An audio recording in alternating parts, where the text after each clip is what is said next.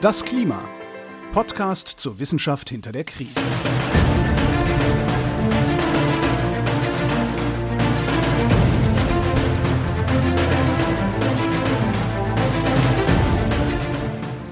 Hier ist das Klima, der Podcast zur Wissenschaft hinter der Krise. Wir lesen den aktuellen Bericht des Weltklimarates und erklären den aktuellen Stand der Klimaforschung. Jeden Montag mit Florian Freistetter und mit Claudia Frick. Hallo. Hi. Wir sind bei Folge 44 angekommen und Folge 44 handelt von Süd- und Mittelamerika, wenn ich mich richtig erinnere. Und bevor wir nach Süd- und Mittelamerika gehen, schauen wir auf die letzte Folge. Und in der letzten Folge waren wir in Australasien. Und da äh, haben wir aufgehört damit, nachdem wir alles besprochen haben, was in Australasien so passiert, haben wir aufgehört mit einem Ausblick äh, für die Zukunft, der damals schon Vergangenheit war. Also wir haben über die Wahl, über die Wahl in Australien gesprochen, wo ein neuer Premierminister gewählt werden sollte. Und als ihr die Folge gehört habt, war die Wahl schon.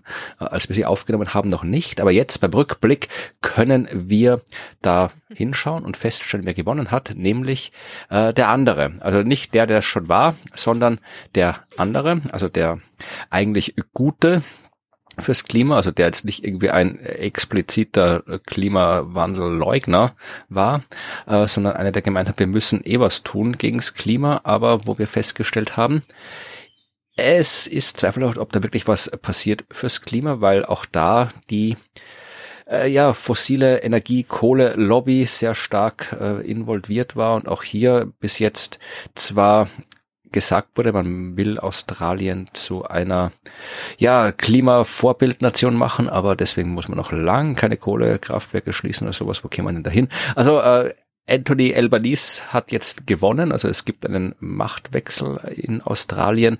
Was das heißt fürs Klima, das werden wir dann vielleicht sehen, keine Ahnung, wenn wir dann immer mal mit Teil drei fertig sind, ganz am Ende, können wir nochmal zurückschauen auf Australien, wenn wir uns auch daran erinnern und schauen, ob da irgendwas Relevantes passiert ist oder nicht. Und bis es soweit ist, gehen wir wieder in die andere Ecke der Welt, nämlich nach Mittel- und Südamerika. Wo ich, ich glaube, ich muss das jetzt nicht immer bei jedem Kapitel sagen, ich war noch nie außerhalb von Europa, ja. Also ich kann bei jedem Kapitel, das kommt, sagen, ich war noch nie dort, ja, bis auf Europa.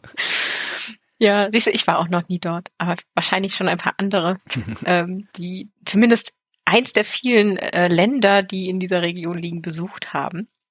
Ähm, genau, und ich möchte gleich einsteigen auch damit, äh, was jetzt so alles dazugehört, weil das recht interessant ist. Ich wollte aber vorher noch ganz kurz mal darauf eingehen, dass ich am Anfang beim Lesen dieses Kapitels langsam Zweifel an der Durchdachtheit unseres Plans bekommen habe. und, ähm, diese äh, diesen Bericht komplett von vorne bis hinten zu lesen. Jetzt weil, ist zu spät, jetzt können wir nicht mehr aufhören ja, damit. genau, also wir, erst, es ist natürlich zu spät und äh, es hat sich auch ein bisschen gewandelt im, beim Lesen des Kapitels, aber ich hatte eben den Eindruck, es ist ja sehr viel Wiederholung. Also das meiste haben wir ja irgendwie schon besprochen.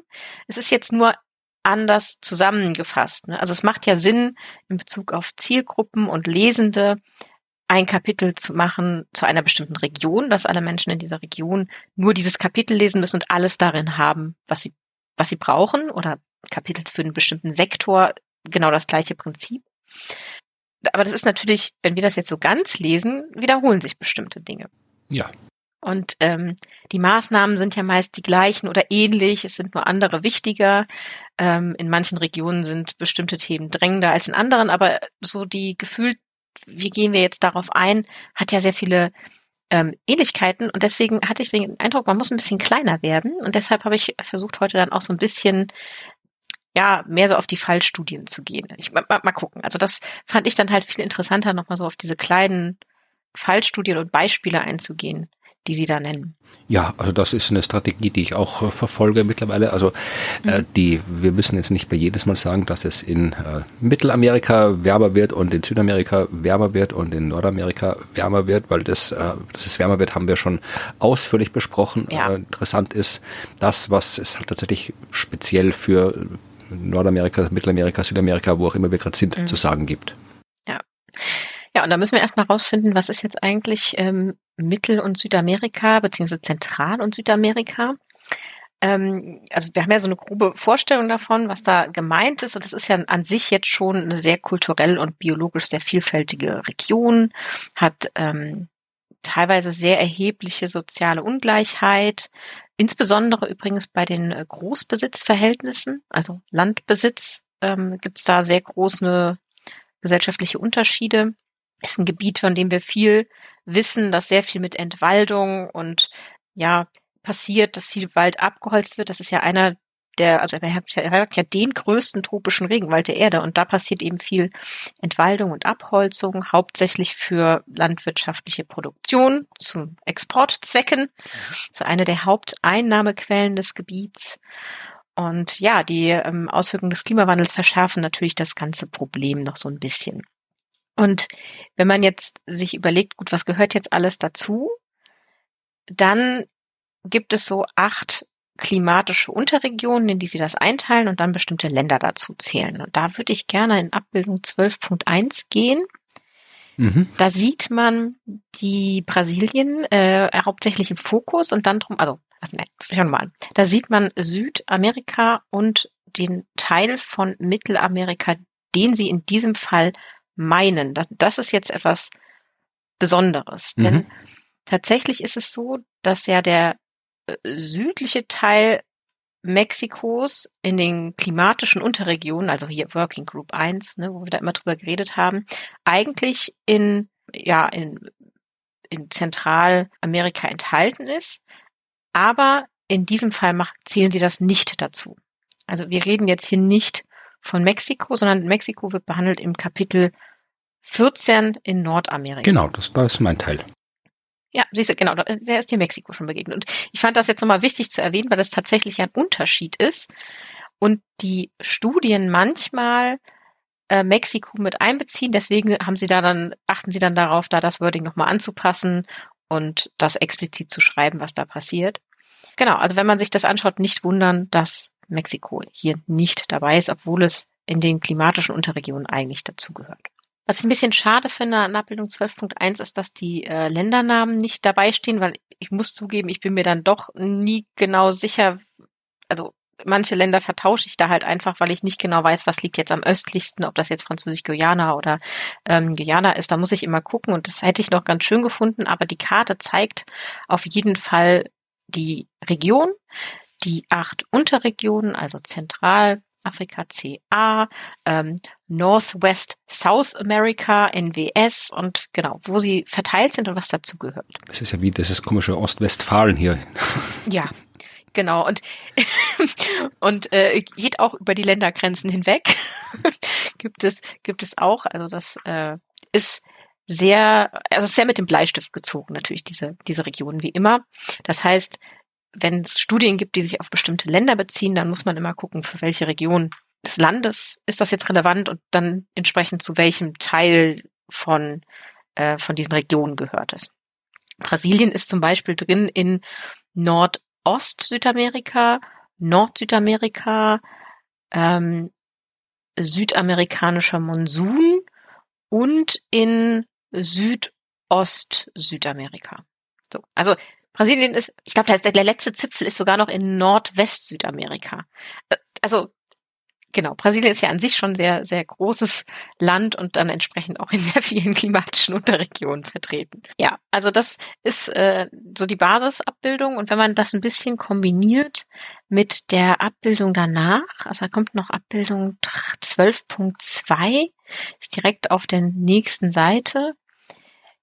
Da kann man sich dann nochmal anschauen, wie ist jetzt die Verteilung bestimmter Schlüsseleigenschaften, die wir uns anschauen. Also zum Beispiel die Anzahl der äh, Personen oder die Dichte der Bevölkerung. Das ist die Abbildung 12.2a, wo wir eben sehen, dass es tatsächlich eben an der Ostküste, wirklich in den Küstenregionen, die hauptsächlichen Ballungspunkte gibt. Genauso an der Küste ähm, ja im Nordwesten, da ist es hauptsächlich in der Küste entlang. Es erinnert sich so ein bisschen, wenn man in die Mitte von Südamerika geht, da hat man ein bisschen dann östlich der Anden, mhm. ne? sehr viel äh, Bevölkerung, also so im Bereich Peru ist dann eher nicht an der Küste, sondern östlich der Anden, also abgewandten Seite. Aber in Chile im Südzipfel ganz unten ist es dann wieder entlang der Küste. Das heißt, da sieht man schon eine sehr, ja, unterschiedliche Verteilung, sehr viel zwischendrin einfach auch durch den tropischen Regenwald sehr dünn besiedelt und dann wieder sehr große Ballungspunkte. Man sieht äh, in Abbildung B, dass da ein wirklicher Biodiversitäts-Hotspot ist, natürlich im da, tropischen wo keine Regenwald. Menschen wohnen. Ja, komisch.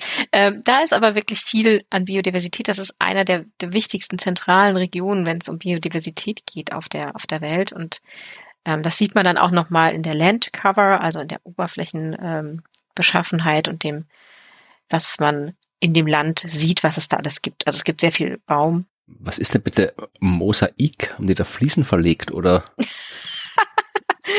ähm, ich, ich muss jetzt tatsächlich selber nochmal nachgucken. Ich dachte, Mosaik bedeutet, äh, dass es eine Mischung aus verschiedenen Sachen ist, aber ich, es kann auch was anderes bedeuten. Warte mal. Ja, genau, sind tatsächlich ähm, Gebiete, die eine komplette Mischung aus verschiedenen äh, Oberflächentypen darstellen, wo man das gar nicht gut trennen kann, weil das so kleinteilig ist, dass es auf der Skala nicht darzustellen ist. Mhm. Okay, gut, also keine Fliesen, schade. Nein, wäre aber, wär aber sehr schön, wir haben da mal ein Mosaik gefliest. Nein. Also da sieht man, ähm, wie unterschiedlich die, die ähm, Landbeschaffenheit ist. Also wir haben Grasland ein bisschen, wir haben äh, ähm, Anbauland, Cropland. Wir haben sehr, sehr, sehr viel Baumbedeckung im tropischen Regenwald, aber auch sehr viel, ja, eher so Wüsten oder nicht Wüsten, aber so, ähm, ja, trockenes Land mit eher solchen unwirklichen trockenen Gebieten. Und wir haben natürlich Gebirge, also die Anden dürfen wir nicht außen vor lassen. Da haben wir natürlich auch Schnee und Eis. Ja, nicht zu vergessen. ist wirklich sehr divers und das auch auf sehr kleinem Raum. Ja, also Mhm. Ist alles sehr dicht. Und dann gibt es ein, eine Möglichkeit, sich jetzt eben anzuschauen, was passiert denn aktuell schon in den Regionen? Also wovon sind die denn jetzt aktuell betroffen? Und das würde ich gerne zuerst mal machen, so ein bisschen ein paar einzelne Sachen rausgreifen, bevor wir in die, in das Gesamtbild gehen. Ich fand es zum Beispiel sehr interessant, musste ich wieder zurückdenken an die Folge, bei der du über Krankheiten äh, gesprochen hast dass es natürlich äh, spezielle äh, Krankheiten gibt, die dort häufiger auftreten aufgrund von äh, bestimmten Insekten, die das eben übertragen und ähnliches. Und äh, da gibt es zum einen das, das Dengue-Fieber, mhm. also was ja auch wirklich sehr ansteckend ist. Und da äh, gibt es eine Analyse zum R-Wert. Und wir wissen ja jetzt alle, was der R-Wert ist, oder? Ja, ich glaube schon. Also die, die, die halt, wie schnell sich was ausbreitet oder ob sich's ausbreitet. Wenn der R-Wert mhm. größer als eins ist, dann wird die Krankheit oder was auch immer sich ausbreitet mehr. Und wenn er kleiner ist, wird's nicht mehr. Und je höher ist, desto mehr wird's mehr. Genau, desto schlechter. Also wenn der R-Wert genau eins ist, dann steckt eine Person eine andere an. Genau. Und wenn er zwei ist, dann steckt eine Person zwei an. Genau. So kann man es eigentlich viel einfacher erklären. Wunderbar. Ja. Mittlerweile fühle ich mich sehr sicher im Erklären von R-Werten. Ich hätte nicht gedacht, dass das jemals passiert. Und da gucken Sie sich jetzt den R-Wert an, zum Beispiel für eben die Ausbreitung des Dengue-Fiebers. Wie war der vor äh, 60, 70 Jahren, also in den 50ern, und wie ist der heute aktuell? Einfach so, um zu gucken, gibt es da Veränderungen, die natürlich durchaus aufgrund von Hitze, veränderte Artenausbreitung und einer sowieso schwierigeren Gesundheitslage der Bevölkerung aufgrund der Hitze oder anderer Umweltfaktoren ja, darauf zurückzuführen sind und sich deshalb verändert hat. Und da gibt es Veränderungen. Also zum Beispiel äh, ist tatsächlich, also da, das sind R-Werte, die möchte man nicht mhm. haben. In Zentralamerika lag der R-Wert für das Dengue-Fieber in den 50er Jahren bei drei Okay, das ist schon, ja. das ist schon hoch, sehr hoch. Ähm, und mittlerweile, also aktuell äh, liegt er dann eben bei 3,5. Ja, es ist viel. Es ist so der Wert, wo dann hier bei uns die Politiker und Politikerinnen sagen, das hat niemand wissen können und wir müssten langsam mal was tun. Überraschend, ja.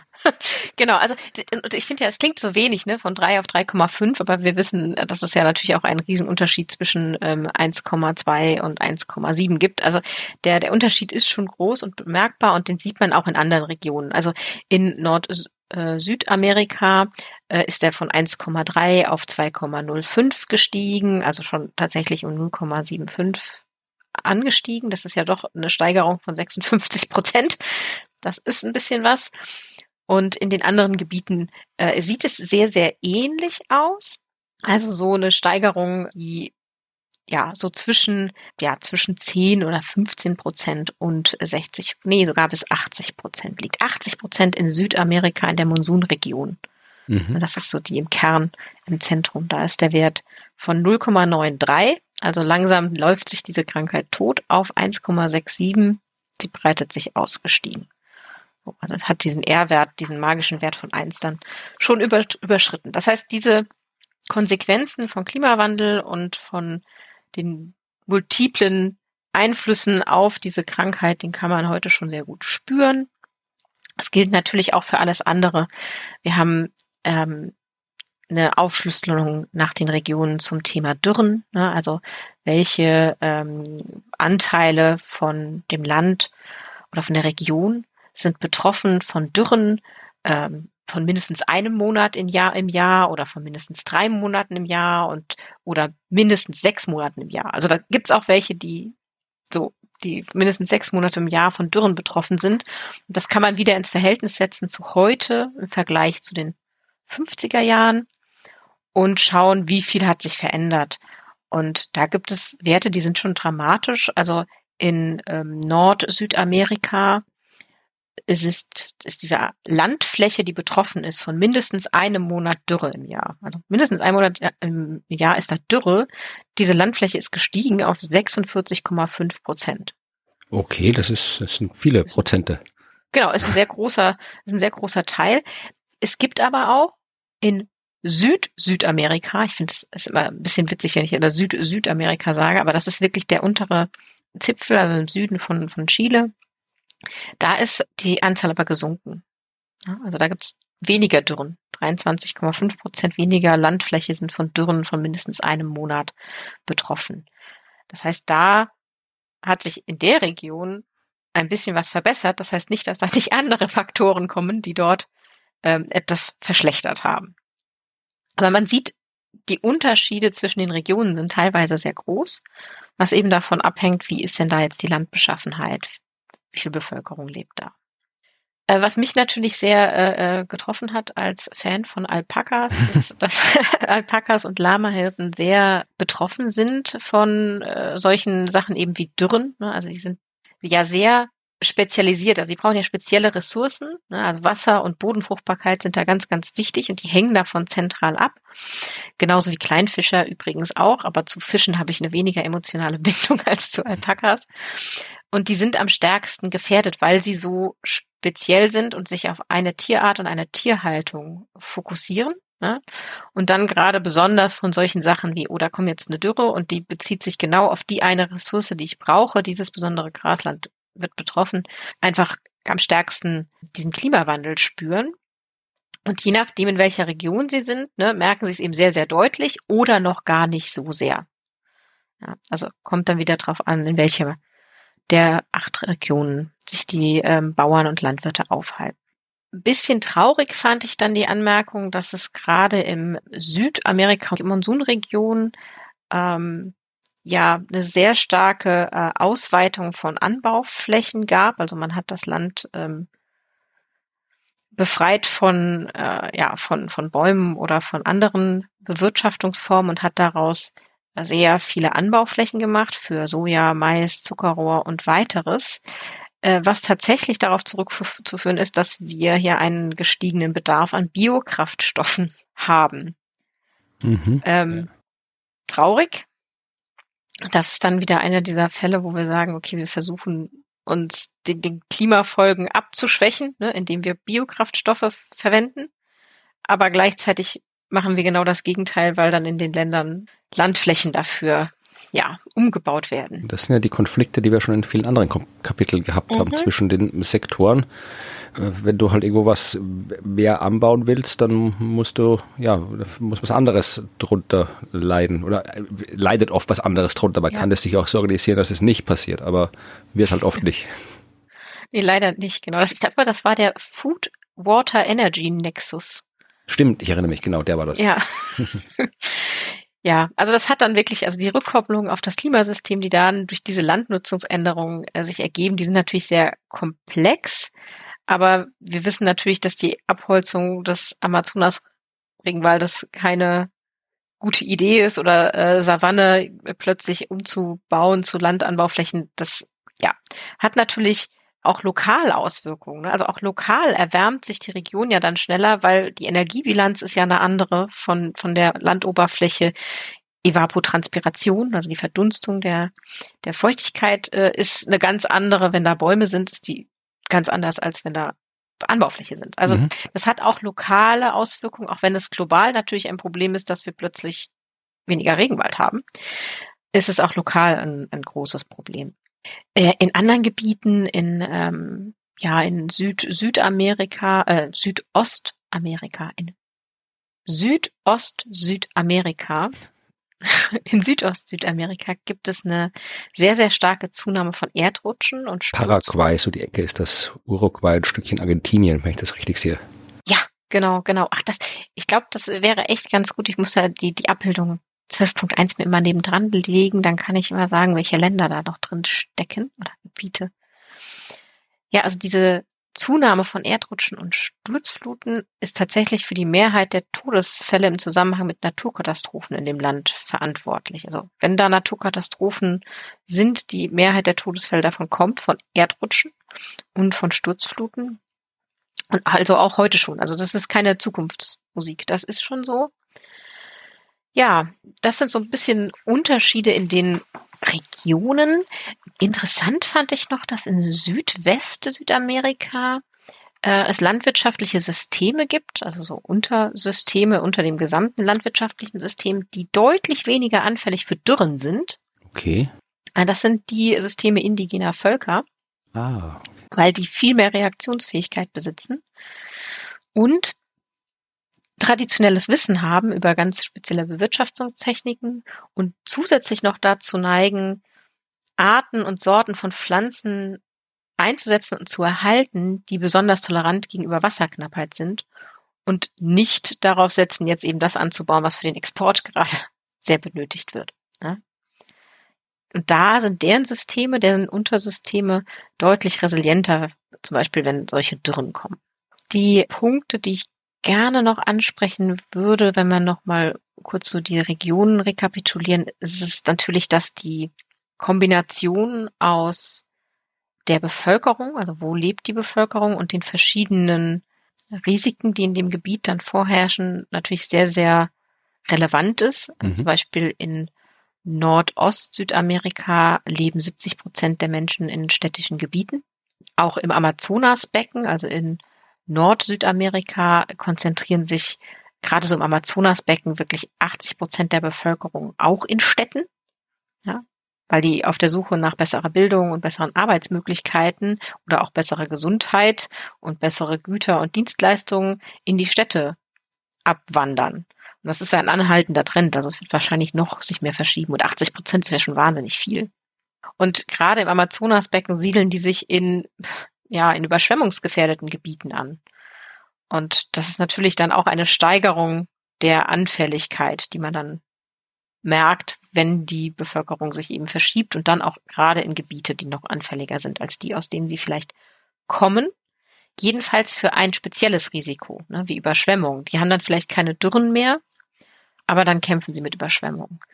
Das heißt, diese Anpassung des, wir siedeln so intern um oder gehen von Land in Stadt, verringert ein Risiko, erhöht aber ein anderes und ist keine ja langfristig nachhaltige Anpassungsmaßnahme. Ja, aber so reagiert eben die Bevölkerung und verteilt sich ein wenig um. Ja, wenn man jetzt so ein bisschen den Gesamtüberblick bekommen möchte, kann man sich die Abbildung 12.6 heranziehen. Die äh, hat zweimal ähm, Süd- und Mittelamerika abgebildet. Einmal links mit den beobachteten Gefahren und einmal rechts mit den prognostizierten Gefahren, also in der, in der Zukunft. Und da, also Zukunft ist in dem Fall äh, globale Erwärmung zwischen 2 und 2,4 Grad übrigens. Also das ist schon ähm, ein realistisches Szenario. Und da sieht man, wie bestimmte Gefahren, wie eben, also da gibt es ja natürlich die mittlere Temperatur, aber das wissen wir ja, und die extreme Hitze, aber auch solche Sachen wie äh, extremer Niederschlag und die, die Dürren und die Überflutung und die Waldbrände ist natürlich auch dort ein Thema, sich verändern. Und es gibt Rückgang schon heute, also das sieht man natürlich in den, den Kaltluftausbrüchen, die man so hat. Da gibt es einen Rückgang und im Bereich des Niederschlags, nicht überall, aber in äh, einigen Regionen, also Niederschlag in äh, Nord-Südamerika und Nordwest-Südamerika und auch in Südwest-Südamerika und ich glaube, ja, genau, und Nordost-Südamerika und in den anderen Gebieten aber nicht. Das ändert sich, wenn wir jetzt in die Zukunft gehen. Mal geschaut, ja. das ist es in jedem, in jeder Region, äh, Unterregion ist auf jeden Fall mal das äh, Kästchen oder das Symbol für extreme Hitze. Das ist überall drinnen. Ja, das ist überall drin. Das äh, extreme Hitze kommen wir nicht drum herum. Und ich glaube, mittlere Temperatur ist auch überall drin. Ja, ja, ja, ja, stimmt. Das ja. ist auch so anders sortiert. Ja, ist auch überall drin. Ja, aber ansonsten sind halt so, so feine, feine Unterschiede. Also äh, zum Beispiel ist es wirklich so, je aktuell haben wir eben einen negativen Trend im Niederschlag in Nordwest-Südamerika. In der Zukunft haben wir da aber eine Zunahme und auch mit, mit hoher, mit hohem Vertrauen. Da haben wir eine Zunahme von ähm, Niederschlag. So in der Region. Und das heißt, da, da ändert sich schon was. Also aktuelle Trend heißt nicht, dass dieser Trend auch in Zukunft genauso äh, bleibt und weitergeht. Da kann sich, da kann sich was verändern oder es kommen halt neue dazu. Also in, in der Monsunregion haben wir aktuell äh, bei den Beobachteten noch gar kein Symbol für Niederschlag. Also da ist gerade gibt es keine klare klares Bild. In der Zukunft sehen wir schon, dass da eine ähm, ja eine Steigerung von Niederschlag erwartet wird.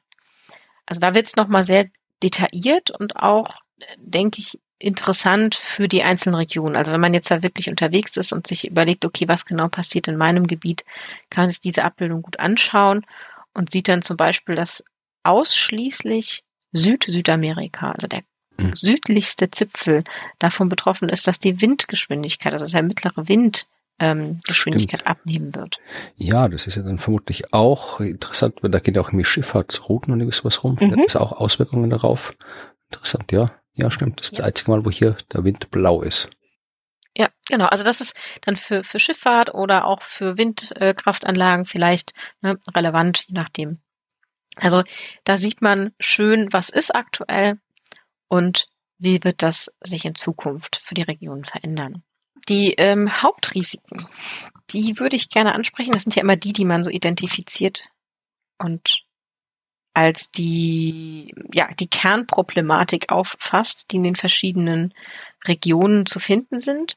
Und die werden auch nochmal aufgeteilt, nicht nur auf Gesamtzentral- und ähm, Südamerika, sondern nochmal auf die Unterregionen. Die finden wir in Abbildung 12.11. Jetzt weiß ich gar nicht, welche Seite das ist. 12.11, die ist weit hinten, glaube ich. Ich scrolle schon eine Zeit lang. Nee, jetzt ist ja aus ja. der Bericht. Ähm. Das, dann bist, dann bist du zu weit. Das ist Seite 49. Okay, ne, dann war ich schon zu weit. Die schließt quasi direkt an, an die Abbildung zu den Gefahren und zeigt zum einen, das finde ich jetzt eine sehr interessante Kombination, einmal die, den mittleren Temperaturanstieg, der erwartet wird äh, für das Jahr, für die Zeitspanne zwischen 2081 und 2100 bei dem ähm, Szenario SSP 2 4.5. Mhm. Und das ist so farblich unterlegt. Das heißt, man sieht im zentralen Gebiet, also die Monsunregion hat besonders hohen Temperaturanstieg in dem Szenario in diesem Zeitteil und dann fällt es ein wenig ab drumherum und aber wirklich viel ist es nicht. Ja, also bei, wir sind wirklich überall, ja, fast bei überall bei zwei bis zweieinhalb Grad. Ja, also vielleicht gerade so hier so Feuerland, Südspitze von Argentinien, Chile, da bleiben wir so bei zwischen eineinhalb und zwei Grad, aber ansonsten ist es ja nicht überall, ja, zweieinhalb Grad wärmer. Ich habe die Farben tatsächlich eins versetzt gelesen. Ist denn nicht? Ganz in der, in der Mitte, Mitte über drei Grad? Ach, über drei. Ich habe so ab drei, ja, ja, drei, zweieinhalb, zwei, ja, stimmt, also das trägt ja, ja. Überall über zwei. Ja, ich, wahrscheinlich, die Skala ist nicht ganz eindeutig. Nee, die Farbskala ist nicht so ganz eindeutig. Aber es ist warm. Genau, es, ist, es, wird warm. Der Hotspot ist in der Monsunregion ähm, und die einzigen, die vielleicht nicht ganz so heftig, aber immer noch heftig betroffen sind, wären dann eben so der Süden von Südost-Südamerika und Süd-Südamerika. So, also da ist es vielleicht nicht ganz so extrem mit der Hitze. Und dann sieht man oben drüber die Symbole, äh, also überlegt in der Abbildung die Symbole für die Schlüsselrisiken, die dann eben auf die Region nochmal aufgeteilt werden. Also insgesamt gibt es acht Schlüsselrisiken in ähm, Süd- und Zentralamerika, aber eben nicht alle in allen Regionen. Zum einen gibt es natürlich das Risiko von ja, Ernährungssicherheit. Aufgrund von Dürren wird das sehr, sehr äh, beeinflusst. Und da schreiben sie auch unten drunter, in welchen das besonders ähm, hervortritt. Und das wäre jetzt eben äh, tatsächlich einmal komplett. da steht mhm. einfach Zentral- und Südamerika. Das gilt in allen Regionen.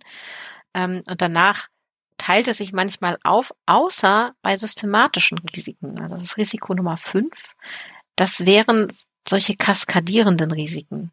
Weißt du, also dass eine Sache passiert, eine Überschwemmung und gleichzeitig passiert in der anderen Region eine Dürre und das überlagert sich und dann äh, überfordert das äh, die lokalen und öffentlichen äh, Systeme, weil beide Gefahren auf einmal auf treten. Mhm. Ja, ich habe auch gerade gesucht, äh, welches Symbol hier in allen Unterregionen vorkommt und zuerst dachte ich, es wären die äh, Epidemien und Krankheiten, aber tatsächlich äh, tauchen die nicht in, ja, so in, in, in der südlichen Südost, Südamerika und Süd, Südamerika, da tauchen sie nicht auf, die Epidemien, also werden schon auftauchen, aber zumindest sind sie da jetzt äh, kein, kein äh, Schlüsselrisiko. Aber ja, die systemischen sind wirklich, glaube ich, die einzigen, die überall sind. Ja, die systemischen und die Ernährungsunsicherheit. Mhm. Ja. Dann gibt's natürlich äh, Risiko für Menschen und Infrastrukturen aufgrund von Überschwemmungen und Erdrutschen. Ne? Also das ist natürlich wirklich regional unterschiedlich. Wie ich eben schon erklärt habe, gibt es da Regionen, da ist es besonders stark. Also die Falklandinseln zum Beispiel oder generell Süd Südamerika hat ähm, auch ganz besonders eben das Risiko 8, also wo es um die äh, ja, die sozioökologischen Systeme in den Küstengebieten geht, aufgrund von Meeresspiegelanstieg, Sturmfluten und Küstenerosion. Ja, klar. Ja, das ist natürlich dort ähm, äh, eins der, die haben nur drei ähm, Schlüsselrisiken, aber dann eben ein sehr zentrales und sehr wichtiges. Das ist natürlich im Gegensatz dazu in dem Bereich jetzt äh, Monsungebiet gar nicht relevant, da ist keine Küste. Mhm. So. Aber in allen anderen Gebieten, die ja alle Küste haben, ist es auch ein Schlüsselrisiko. Ja, also wir haben noch äh, das Risiko, dass sich die äh, Biome, also die Lebensräume äh, verschieben und verändern, sehr großflächig, insbesondere im Amazonasgebiet. Risiken für Ökosysteme der Korallenriffe sind wieder dabei. Das heißt, das sind die Schlüsselrisiken, die man hm, erwartet. Aber diese Aufsplittung auf die Regionen ist nochmal sehr interessant, weil dann taucht doch mal etwas nicht auf. Und das sind dann die Unterschiede, die natürlich für die Personen vor Ort relevant sind zu sagen, okay, wir haben zwar für Süd- und Zentralamerika diese acht Schlüsselrisiken, aber in unserer Region hm, sollten wir uns auf diese fünf oder sechs konzentrieren, weil die sind bei uns relevant. Mhm. So, die anderen sind das Gesamtbild relevant, aber nicht für uns jetzt hier lokal. Und dabei hilft diese Abbildung sehr. Da merkt man, dass sie eben doch sehr zielgruppenspezifisch einfach werden. Ja, diese Schlüsselrisiken pflanzen sich dann natürlich fort. Also die haben natürlich ganz besonders große Auswirkungen auf so kleine und mittlere Landwirte, weil eben, wie gesagt, die Temperaturen und die Dürren überall, äh, fast überall zu finden sind, die landwirtschaftliche Produktion äh, überall zurückgeht aufgrund der bestimmten Schlüsselrisiken und dann eben wieder auf das Schlüsselrisiko Lebensmittelversorgung, Ernährungsversorgung zurückwirkt. Also da gibt es dann so positive Rückkopplungen.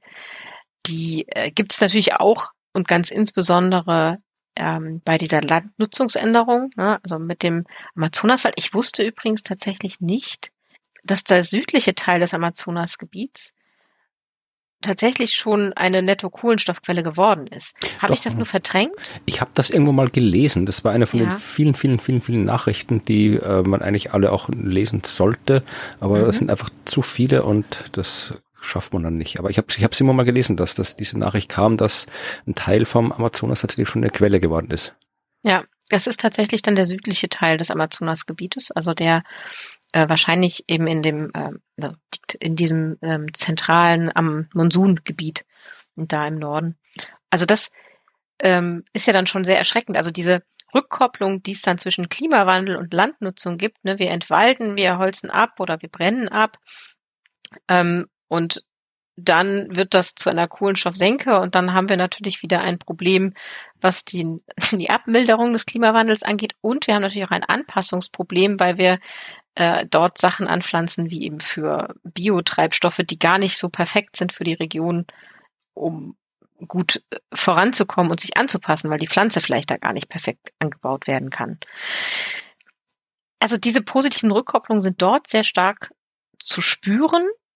Also die, die Risiken sind halt einfach enorm. Also gerade so Erdrutsche haben ja nicht nur ein Risiko für, für Menschen, sondern auch für die Infrastrukturen. Und wenn da eine Infrastruktur zerstört wird in einem Gebiet durch einen Erdrutsch, hat das wieder kaskadierende Auswirkungen in alle anderen Gebiete. Und wenn dann gleichzeitig noch ähm, ja, Wasserströme unterbrochen werden. Das ist ein Thema dort, ne? also Wasserflüsse austrocknen und unterbrochen sind, dann äh, ja wird das Risiko auch für das Leben, die Lebensgrundlage und auch für ja Wettbewerb, Kämpfe, Rivalitäten um Ressourcen wie Wasser und äh, Lebensmittel immer, immer größer. Genau, ein kurzer Einschub aus der äh, Realität ja. oder Aktualität, real ist ja auch, was du erzählst, äh, aber der aktuellen Realität, mhm. die ja, äh, wo der IPCC-Report ja naturgemäß immer ein bisschen hinterherhinkt, weil er halt schon früher entstanden ist. Ich habe gerade mal geschaut, eine Nachricht aus äh, Ende April 2022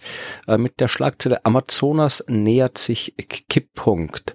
Also ähm, der Amazonas ist anscheinend kurz davor, sich von einem Regenwald zu einer Savanne zu wandeln was dann natürlich dazu führt, dass ja der ganze Wald muss irgendwo hin und der verschwindet nicht einfach irgendwo im Nichts oder im Weltall und wenn der Wald verschwindet oder halt verrottet, verheizt wird, sonst irgendwas, naja, dann ist das ganze CO2 im Wald, das dann nachher nicht mehr in der Savanne ist, in der Atmosphäre. Weltweit sagen sie hier, die zerstörte Waldfläche hat zwar ein bisschen abgenommen, 2021 mhm. ist aber immer noch so hoch wie 2018 und 2019, also da hat sich nicht viel getan. Also ja, da, da dem Amazonas äh, geht's nicht so gut. Ja, das ist nett formuliert. Gar nicht gut.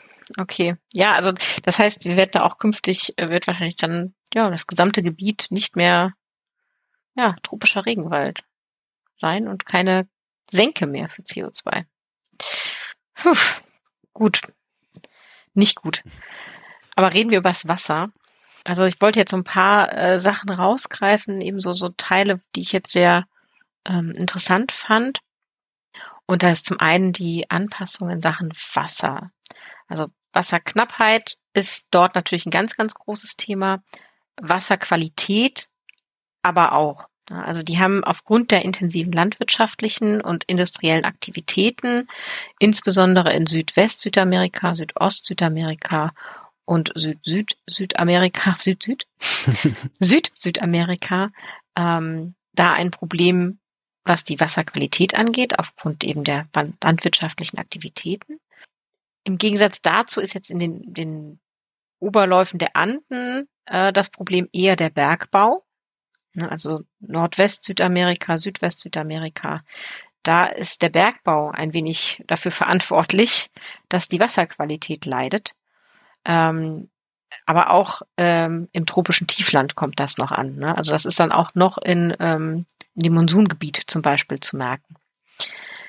Äh, es gibt aber auch Einflüsse, die daher kommen, dass zum Beispiel immer mehr äh, Schmelzwasser hinzukommt und durch das Schmelzwasser, da dachte ich erst, Schmelzwasser ist doch sauberes Wasser, aber wenn der Abfluss über saures Gestein mhm. stattfindet, ja.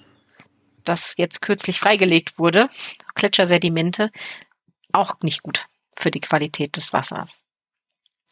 Heißt, die äh, Wasserknappheit wird noch verschärft durch die Wasserqualität, die manchmal beeinflusst wird durch bestimmte regionale Aktivitäten, die jetzt nicht primär immer etwas mit Klimawandel zu tun hat, beim Schmelzwasser natürlich schon. Und ja, da gibt's so einige Sachen, die so ein bisschen äh, das Ganze verschärfen. Also zum einen fehlende Kontrolle. Also es wird sehr wenig kontrolliert. Ähm, was dort, wie die, wie die Wasserqualität ist. Und es gibt auch sehr wenig Wasseraufbereitungsinfrastrukturen, die Wasser reinigen und säubern aus von solchen Schadstoffen. Stattdessen gibt es eher so, ja, Wassermanagement-Ansätze, die so infrastrukturstark sind. Ne? Also so sich auf Wasserknappheit fokussieren und dann eher so, ja, wir bauen hier, also Staudämme sind natürlich ein, ein Thema oder solche Sachen, die sehr, sehr groß sind, die aber sehr, sehr umstritten sind. Ne? Also es ist ja wieder regional dann ein Ding, wenn wir in der einen Region da etwas Großes bauen und da Wasservorräte haben, was ist mit den Regionen danach? Ja. Und die sind sehr umstritten und auch nicht immer äh, der beste Lösung, sagen sie, sondern stattdessen ist es eigentlich viel besser, so integrierte Ansätze zu fahren, also eine Mehrfachnutzung bestimmter Wasserspeicher mit den gemeinsamen Vorstellungen aller Interessensgruppen und mit allen, die verantwortlich sind und dort dann eben auch klären, wer hat da welche Rechte, welche Kosten übernimmt wer, wie puffern wir die Risiken ab, wie verteilen wir Vorteile, wenn sie entstehen. Ja, also so wirklich integrativ mit allen, die an diesem Wasserlauf unterwegs sind, zu arbeiten, anstatt ein großes Infrastrukturprojekt zu machen da gibt's verschiedene Möglichkeiten, das zu tun. Ne? Also natürlich muss man auf die Wassereinzugsgebiete gucken und versuchen, die zu schützen und zu unterstützen durch alle, die am Ende davon profitieren. Also alle, die am Flusslauf weiter, weiter unter, unten leben.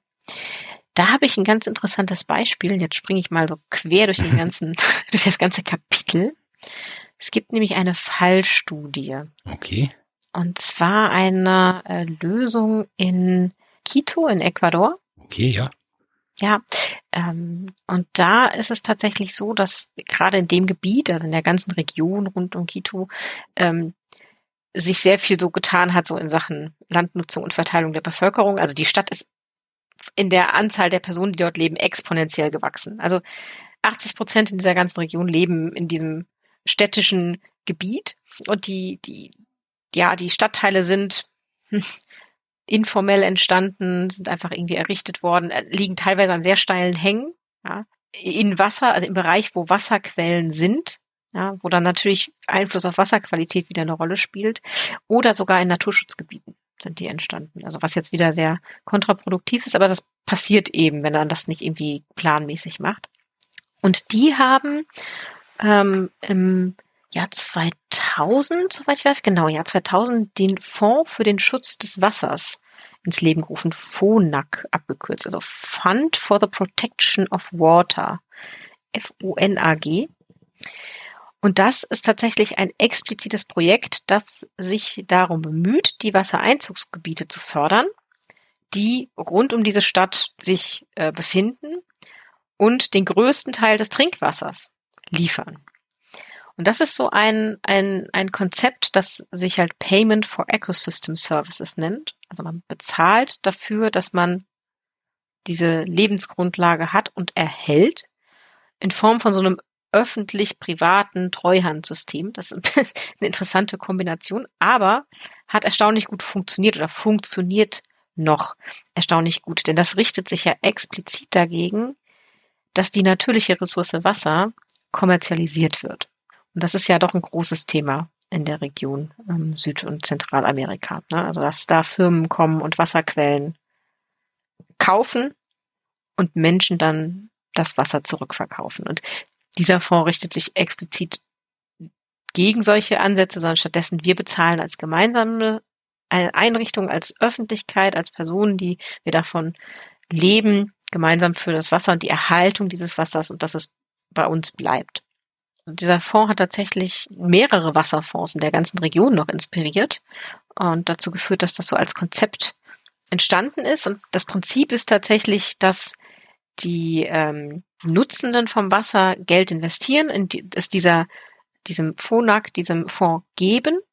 Dazu zählen eben auch Unternehmen, Städte, ne, also alles gehört zusammen, das Geld geben und die verteilen weiter an die Projekte, die tatsächlich Schutz dieser Wassergebiete durchführen und langfristig durchführen. Also es geht tatsächlich um langfristige mhm. Programme. Mhm. Mindestens 20 Jahre dauern diese ja, Programme, die gemacht werden. Genau, ist auch für Wasser relevant, denke ich.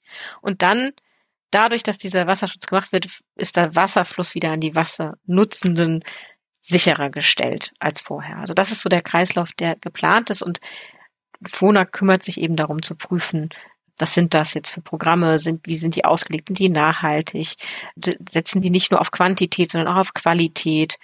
Und das ist ein, ein Beispiel, fand ich jetzt sehr schön und das hat sehr viele inspiriert. Es ist natürlich nicht perfekt. Also es gab auch Schwierigkeiten und ist sehr vereinfacht so innerhalb der Gemeinschaften, die da oder Interessensgruppen gab es da auch immer wieder Konflikte.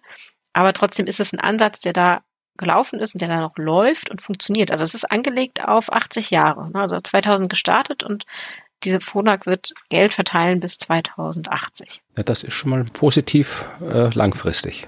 Ja, genau. Das ist tatsächlich mal mal sehr lang gedacht und hat eben etwas mit diesem Ansatz für den Schutz vor ja, Wasserknappheit und schlechter Wasserqualität zu tun. Was da so an konkreten Projekten passieren kann, ja, also oder worauf die abzielen, kann ja auch sehr unterschiedlich sein. Also gibt ähm, Dinge, die sich darauf spezi spezialisieren, Wasserinfiltration zu verbessern. Also Infiltration bedeutet, dass das Eindringen der Niederschläge in den Erdboden passiert und dort das Wasser eben in den Grund, Grundwasser gelangt oder gespeichert werden kann. Das zu verbessern, damit das Wasser nicht einfach abfließt, das äh, können solche Projekte sein. Oder ähm, ja, die sich vielleicht doch ein bisschen auf die Ergänzung von grauer Infrastruktur konzentrieren, also nicht nur auf äh, Gebäude und Technologie setzen, sondern eher sozial-ökologisch arbeiten. Also sowas wie Erosionsschutzstrukturen, äh, damit da keine ähm, Sedimente irgendwie in die Flüsse reinkommen. So gibt es ein Beispiel in den, ähm, ja, in Bolivien, dass es da so etwas gemacht wurde. Also die Projekte sind sehr vielfältig und kommen natürlich auch ganz darauf an, welches Wassereinzugsgebiet wir, wir gerade betrachten. Kommt das von Gletschern, da muss man natürlich was anderes machen, als wenn es jetzt von, von Quellen kommt. Eine wichtige Aspekt fand ich das Thema Wasser in dem Gebiet. Und es gibt natürlich noch deutlich mehr ähm, Anpassungsmaßnahmen. Ne? Also die verbieten zum Beispiel, um die Meeresökosysteme zu erhalten, ähm, bestimmte Aktivitäten zu bestimmten Zeiträumen. Das kennen wir ja. Ne? Also mhm. Fischerei wird nicht erlaubt oder Bergbau wird ein bisschen reguliert. Tourismus wird durchaus auch reguliert. Ja, also da gibt es einiges, was getan wird. Also Erhalt von Forstwirtschaft ne, ist auch auch wichtig. Mhm und die Diversifizierung der Anbaupflanzen in der Landwirtschaft. Das sind alles Sachen, die dazu zählen, genauso wie Schädlingsbekämpfung. Ne? Also, dass man da schaut, wie, was müssen wir tun und was können wir tun. Ein sehr extremes Beispiel, mhm. aber auch ein extremes äh, Fallbeispiel beschäftigt sich mit dem Umgang der Wasserknappheit in der pazifischen Küstenregion von Guatemala. Okay. Da gab es tatsächlich schon im Jahr 2016, genau 2016, aber auch äh, zwischen 2014 und 2016 extreme Trockenheit, wo wirklich wichtige Flüsse komplett ausgetrocknet sind. Aufgrund von unseren ähm, aus Kapitel 1, also Working Group 1 bekannten äh, ENSO-Ereignissen, weißt du, mhm. El Nino, Southern Oscillation. Ach Gott, der Kram. Ähm, die habe ich wieder ganz vergessen, ja, die sind äh, die Klimaschaukel. Genau, die Klimaschaukeln, die dann eben dazu führen, dass es manchmal in bestimmten Zeitspannen, und da war es jetzt 2014 bis 2016, besonders trocken ähm, an dieser äh, Ostküste von äh, Südamerika wird oder Nord, Süd, äh, Nord, Ost, Südküste von Südamerika wird. Und da äh, war eben so ein Ereignis. Es ist eingetreten und der Wasserdurchfluss ist einfach in der Region, also in Guatemala, total davon abhängig, wie viel Niederschlag fällt. Und wenn kein Niederschlag fällt in der Regenzeit, dann ist natürlich die Durchflussmenge der Flüsse gering bis mhm. nicht mehr vorhanden. So, und 2016 ist es tatsächlich vollständig ausgetrocknet in Teilen. Also sind einige äh, Flussläufe ausgetrocknet und da gab es fast gewaltsame Konflikte, die lokal entstanden sind. Ne? Und hat natürlich viel Aufmerksamkeit erregt. Ja, und das ist natürlich einer der Gründe ist, durch, dass durch die, die schweren Dürren äh, die Menschen Wasser ja übermäßig entnommen haben oder entnehmen mussten. Und es gab keine Regulierung, es gab keine Koordinierungsmechanismen über die Regionen hinweg, die an den Flüssen sind. Es gab keine Informationen ähm, dazu, wie Wasserbewirtschaftung eigentlich effizient funktioniert. Ähm, das war so die Hauptursache für das Problem. Also an sich klar, natürlich El Nino und dass es da so trocken war, ist das Haupt die Ursache, aber die wirkliche Trockenheit, komplette Trockenheit der Flüsse hätte verhindert werden können durch Koordinierung, Informationen, durch Regulierung bestimmter Sachen. Mhm. Und da ist man jetzt eben hingegangen und hat alle an einen runden Tisch gesetzt oder an mehrere runde Tische gesetzt und ähm, die Interessensgruppen alle dazu gebracht, miteinander zu reden und bestimmte Vereinbarungen zu treffen. Und die wurden auch getroffen. Also es wurde tatsächlich vereinbart, äh, dass es ein Minimum des Flusses, also ein Minimum Wasser, muss bis zum Meer fließen. So, das ist die gemeinsame Anstrengung, die die Unternehmen wollen. Der Fluss darf nicht komplett versiegen, sondern es muss etwas bis zum Meer kommen. Und dafür gibt es Überwachungs- und Überprüfungssysteme, die diese Durchflussmengen in den Flüssen an verschiedenen Stellen prüfen. Es wurden wieder Uferwälder wiederhergestellt oder werden wiederhergestellt und aufgeforstet. Ähm, die Überwachung ist tatsächlich täglich. Ne? Also es gibt dann äh, innerhalb der Trockenzeit äh, jeden Tag äh, Benachrichtigungen. Ist übrigens ein sehr ähm, einfaches System, das da zum Einsatz kommt. Das schickt mhm. WhatsApp-Nachrichten. Ach, na gut. Ja. eine WhatsApp-Nachricht, wie der Wasserstand ist und äh, kriegt dann auch eine Warnung, ne, wenn es äh, nicht eingehalten wird oder zu wenig an einer Stelle schon ankommt. Und ja, die Austrocknung ähm, ist tatsächlich äh, bis seither nicht mehr passiert. Das, die Konflikte sind deutlich zurückgegangen. Also, das ist vielleicht einer dieser Punkte, ne, im Kapitel zu Wasser haben wir darüber auch gesprochen, dass das Potenzial gibt, Konflikte zu minimieren, wenn man sich da zusammensetzt. Und das ist in dem Fall tatsächlich passiert. Und ja, da hat Guatemala tatsächlich in dem Bereich etwas Gutes geschaffen. Und ich fand jetzt auch, das sind ja jetzt keine Hightech-Lösung. Das ist ja jetzt keine riesengroße. Nee, man kann ja einfach mal reden miteinander. Ja, miteinander reden und ein bisschen ähm, Tisch, Überwachungs. Ja. Ein paar Kekse, was zu trinken. genau. Und dann redet man über dem Essen, das ist immer gut miteinander und beschließt dann ein bisschen was an Technik anzuschaffen, das war minimal und dann äh, klappt das, dann kann das klappen. Und das fand ich, also es ist ein sehr, sehr positives Beispiel. Das hat mir so ein bisschen Hoffnung gegeben, dass es tatsächlich nicht, es ist kein Hexenwerk. Nee. So. Es ist machbar und es hat viel mit Kommunikation zu tun. Das äh, Kapitel hat noch eine Besonderheit, die ich gerne besprechen würde, die aber jetzt gar nicht ausschließlich mit äh, Süd- oder Zentralamerika zu tun hat, sondern mich interessiert hat. Es gab da auch wieder natürlich einen Teil und einen äh, Abschnitt dazu zu besonders anfälligen Gruppen und mhm. auch wieder zu Frauen, dass sie die anfälligere Gruppe sind. Aber in der Region hat man auch festgestellt, dass es Situationen gibt, in denen Frauen besser agieren und sich besser anpassen und viel widerstandsfähiger sind. Okay, ja, kann ich halte ich für plausibel, aber ja. welchen Detail jetzt genau? also da, es gibt zum Beispiel so Frauen-Selbsthilfegruppen äh, die, oder, oder AktivistInnengruppen, die Akteure geworden sind, ne, um den Wandel in ihren Gemeinden anzugehen und zu verstehen und Informationen bereitzustellen und etwas zu machen und Anpassungslösungen zu entwerfen und umzusetzen. Ja, mir ist noch gerade irgendwie ein anderes Projekt eingefallen, das ich jetzt auch noch aus der Erinnerung hochgrame. Also ich habe keine Ahnung, was das jetzt im Detail war, aber ich glaube, das ging auch um diese Vergabe von Mikrokrediten. Aber ich glaube, das war Asien Aha. irgendwo und äh, wo auch wer auch immer die vergeben hat, äh, gesagt hat, ja, also die Kredite, das Geld kriegen nur die Frauen und die können dann halt, die entscheiden halt dann, was mit dem gemacht wird. Und das hat sich irgendwie, das war jetzt nicht hier äh, einfach so, es gab dann tatsächlich irgendwie Untersuchungen, dass das halt wesentlich, zumindest in, in der Region, ich weiß nicht mehr genau, wo es war, wesentlich besser funktioniert hat, als wenn man es halt einfach, ja, denen gegeben hätte, die gesagt haben, ihr wollt es gern haben, was dann meistens die Männer sind. Und äh, mhm. die haben halt, die Frauen haben das Geld bekommen und die haben dann entschieden, was dann damit passiert für die Gemeinschaft, für die Familie, für was auch immer. Wahnsinn. Okay. Also ich kann mich, ich kann mich da auch noch dran erinnern, an so, so eine Randnotiz, aber ich wüsste jetzt auch nicht mehr in welcher Region.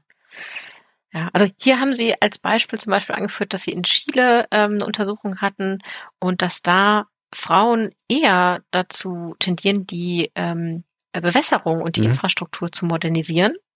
Okay. Und dass da Geschlecht ein wichtiges Element für die Anpassung an die Dürre zu sein scheint. Und das fand ich, also ich, ich, ich finde das immer schwierig, mir das vorzustellen, warum das, warum das der Fall ist. Ähm, und deswegen hatte ich mir noch mal eine Studie rausgesucht, die ich, die da auch, also am Rande erwähnt wird. Und die ich von einer anderen Stelle schon mal gehört habe. Ich hatte sie aber nie gelesen. Mhm. Da geht es tatsächlich darum, dass ökologisches Verhalten, umweltfreundliches Verhalten als nicht männlich wahrgenommen wird. Ah, okay, ja, na klar, die echten Männer müssen irgendwie her am Grill stehen und mit dem Auto schnell durch die Gegend fahren. Ja, und äh, also tatsächlich Frauen deutlich weniger äh, äh, Öl auf die Straße werfen, sich klimafreundlich verhalten. Wer wirft denn Öl auf die Straße? Was? Müll. Ach so, ich habe gerade gedacht, okay. Öl. ja. Öl auch aus den Autos ausgelaufen, ja, okay. Müll. Ja, ich habe gerade falsch gedacht, ja, sehr spezielle äh, Form der Umweltverschmutzung, aber Öl auf die Straße kippen. Naja, beim Ölwechsel. Ja, ja, ja, ja. Nein, Müll. Sie werfen, also Frauen werfen weniger Müll auf die Straße. Und auch ansonsten entscheiden sie sich zum Beispiel eher für grüne Produkte oder für äh, ökologische ähm, Handlungen. Und das finde ich immer, also schwierig nachzuvollziehen. Und man muss ja natürlich dazu sagen, natürlich nicht alle Männer, wie immer, die wichtig, wichtige Zusatz, den man immer sagen muss. Aber dass tatsächlich dieser Annahme offensichtlich drinsteckt in, in, in uns Menschen, ob wir das jetzt wollen oder nicht. Wir nehmen andere auch als weniger männlich offensichtlich wahr, wenn sie sich umweltbewusst verhalten. Und da gab es eben eine, eine Studie, die besagt, ist eco-friendly unmanly. Also es ist unmännlich. Und ist natürlich so, ein, so, ein, so eine Anspielung darauf, dass es diesen, es gibt so den Stereotyp, dass das eben sehr feminin ist, sich fürsorglich auch um die Umwelt und die Natur zu kümmern. Ja, und das hat. Komm, ich, ich schütte ja. ich schütte jeden Tag Öl auf die Straße, nur dass ich damit keine Zweifel besteht an meiner Männlichkeit. Ja, mit deiner Männlichkeit zu ja. sehen ist. Ja. ja, und das hat aber eben totale Auswirkungen auf ähm, nachhaltigen Konsum. Weil ja vermutlich auch das äh, ja da der, der sich selbst verstärkende Asymmetrie herrscht. Also äh, vermutlich mhm. sind die Männer immer noch die, die tatsächlich mehr irgendwie das äh, Geld haben und die Entscheidungen treffen, was jetzt an großen Dingen angeschafft wird.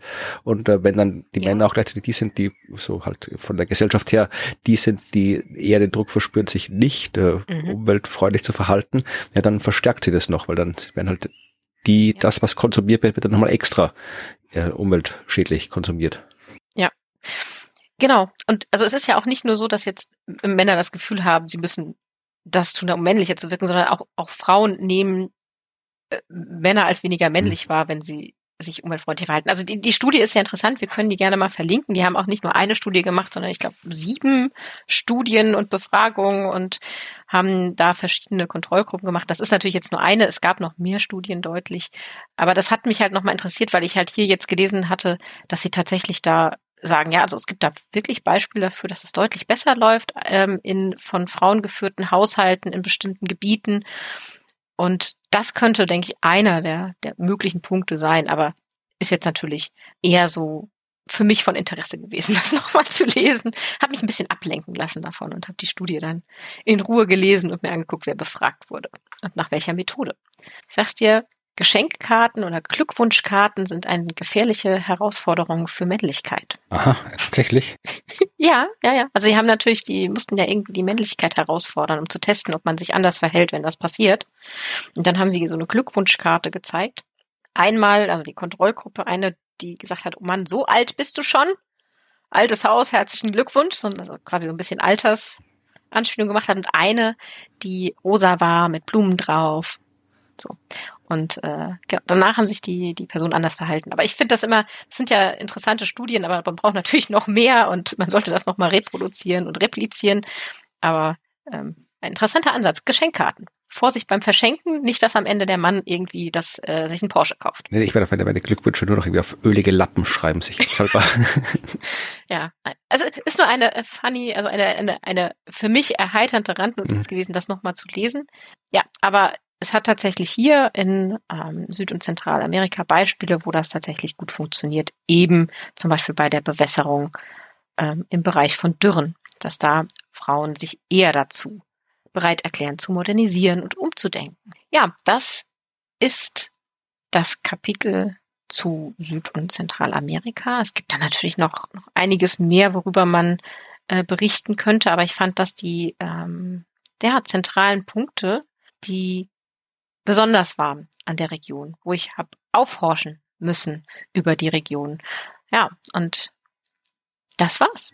Ja, das war ein spannendes Kapitel, vor allem jetzt ja am Schluss, was, was sehr erhellend. Also, äh, nein, also es ist, äh, klang jetzt so lustig, das ist ja auch lustig, aber es ist vermutlich ein sehr relevanter Faktor für, für die ganzen gesellschaftsspezifischen Aspekte der Klimakrise. Also das ist durchaus was. Mal schauen, also mir wäre das jetzt in der Form, abgesehen davon, dass wir immer über halt äh, verschiedene äh, marginalisierte, diskriminierte Gruppen gesprochen haben, aber jetzt in der Form ist es noch nicht aufgetaucht. Mal gucken, ob es dann noch weiter auftaucht und vor allem wäre es interessant, ob dann im dritten Teil, wo es um die ja, Abwehr der Klimakrise geht, ob da auch über solche Themen was drinsteht, wie man das ändern kann. Aber gucken mhm. wir mal. Wir werden sehen. Vorerst bleiben wir noch in der Geografie und werden in der nächsten Folge ja dahin gehen, wo wir und unsere Hörerschaft vermutlich sich mehrheitlich aufhält, nämlich nach Europa. Kapitel 13, das wir in der nächsten Folge behandeln werden, handelt von Europa und da gucken wir, was Europa alles äh, an Besonderheiten aufweist in Kontext der Klimakrise und wir werden das nicht allein tun, sondern mit einem Gast und mir fällt gerade ein, dass das eigentlich eine komische Wahl ist. Also das einzige Kapitel, wo wir tatsächlich, äh, was ich so aus, aus eigener Expertise über Europa reden könnten, weil wir leben ja in Europa, ähm, da holen wir uns äh, eine Expertin dazu. Aber natürlich, ja. weil wir sind ja beide keine Klimaforscher, also haben wir in dem Fall eine Expertin gefragt und zwar eine Klimaforscherin, die tatsächlich Hauptautorin, koordinierende Autorin des Kapitels war. Und mit der sprechen wir in der nächsten Folge über Europa. Und wenn ihr das hören wollt, dann müsst ihr es hören. Noch kurz als Anmerkung, das ist ja auch eine sprachliche Frage. Also wir hätten uns natürlich auch zu, zu anderen Kapiteln jemanden dazuholen können, aber dann hätten wir auf Englisch switchen müssen, glaube ich, oder? Stimmt, Forschung vermutlich. über Afrika oder Süd- und Zentralamerika. Müsste man gucken, wir haben jetzt gar nicht so, ich meine, ja, bei den vielen Kapiteln war es natürlich schon ähm, entsprechend äh, geografisch auch ausgeglichen. Wahrscheinlich hätte man immer, auch wenn man ein bisschen gesucht hätte, zumindest irgendwie so bei der, der eine oder die andere wäre vermutlich dabei gewesen. Also mhm. deutschsprachige ForscherInnen, die in den USA, in Australien, in sonst wo arbeiten, wird es ja geben. Mhm. Ob die dann alle beim BCC mitschreiben, ist ja eine andere Frage. Ja, aber natürlich, das ist recht klar. Es war auch eine sprachliche Frage, weil wir diesen Podcast hier auf Deutsch machen und auch ja. durchgehend auf Deutsch machen wollen. Ähm, und deswegen sind wir halt dann da auch sprachlich ein bisschen eingeschränkt. Aber es wird trotzdem interessant in Europa nächste Woche. Und wenn ihr auch was interessant fandet, oder uns irgendwas anderes anmerken wollt, wenn ihr was uninteressant fandet, dann weiß ich nicht, warum man das hier hört, aber äh, ihr könnt uns auf jeden Fall Nachrichten zukommen lassen und zwar indem ihr an Podcast, nein, nicht an Podcast, aber schreibt man? Doch, Doch. Podcast, wirklich zu wenig geschlafen heute, äh, indem ihr an podcast.dasklima.fm eine E-Mail schreibt oder indem ihr einen Kommentar auf unserer Blog Homepage, nein, es ist eine Podcast-Homepage, schreibt und zwar unter das Klima.fm. Da findet ihr alle Ab Abbildungen, da findet ihr alle weiterführenden Links, da findet ihr eine kurze Zusammenfassung der Folge und einen Kommentarbereich, in dem ihr Kommentare schreiben wollt. Also wenn ihr das machen wollt, dann macht das. Äh, wenn ihr es nicht machen wollt, dann macht's nicht. Aber wenn ihr unseren Podcast äh, gut findet, dann ja, nutzt die Möglichkeiten, die das Internet euch bereitstellt, um unseren Podcast entsprechend zu bewerten, zu kommentieren, hoch zu voten, zu mit Sternchen versehen oder was immer man mit Podcast alles machen kann, macht das. Dann können mehr Leute diesen Podcast hören was uns freut. Und äh, am allermeisten freut es uns, wenn ihr wieder zuhört in der nächsten Folge, die nächste Woche erscheinen wird. Und bis dahin verabschieden wir uns und sagen Tschüss. Tschüss.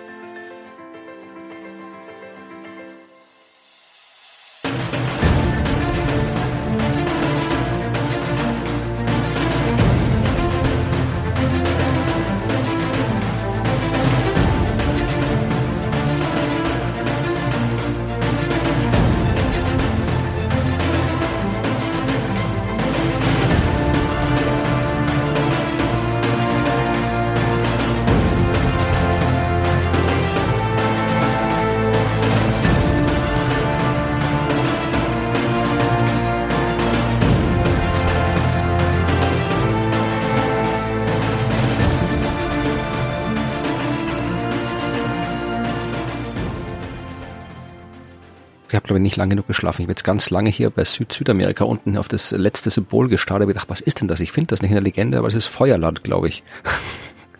Feuerland? Ja, das ist die, die, Insel, die da eingezeichnet Ach, du meinst, ist. Ja, natürlich. das ist gut. Die ist da genau unter den anderen Symbolen eingezeichnet und ich habe natürlich ja. eine Zeit lang gestarrt, bis ich gecheckt habe, dass das Geografie ist und nicht Teil, Teil der Informationsabbildung. Das ist gut. Ja, das finde ich sehr gut. Ja. Nicht Feuerland, Nein, kein Falklandinseln. Ja, ich, sag, ich, ich, ich hätte länger schlafen müssen. Ja. Nee, Falkland, Falklandinseln sind kein Schlüsselrisiko. Ja. Ja, weiß man nicht, waren sie auch schon mal.